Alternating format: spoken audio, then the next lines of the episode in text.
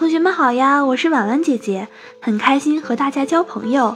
今天和大家分享的文章是：我学会了踢毽子。星期天，我准备到小院儿去学踢毽子。我伸手抛起了毽子，还没等我反应过来，毽子就掉在了地上。我捡起毽子，又向上抛去，毽子落到了我的脚尖上，但蹦了几下，又掉了下去。我再次把毽子抛起来，这次更惨。我把腿一伸，结果没站稳，摔了个四脚朝天，生疼生疼的。一次次的失败让我感到心灰意冷，想要放弃了。妈妈见了，鼓励我说：“学本领不能半途而废，要相信自己。”得到了妈妈的鼓励，我又继续踢了起来。慢慢的，我掌握了一些技巧，毽子不怎么掉了。毽子向上一抛，我就紧盯着毽子。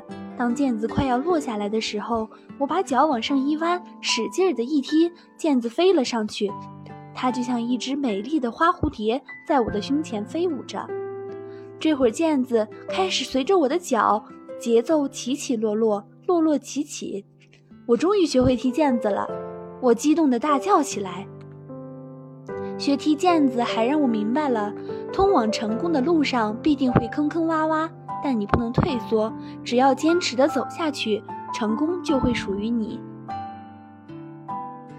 今天的分享就到这里结束啦，也期待小朋友们留言或者投稿，让更多的人倾听儿时的心声。我们下次再见。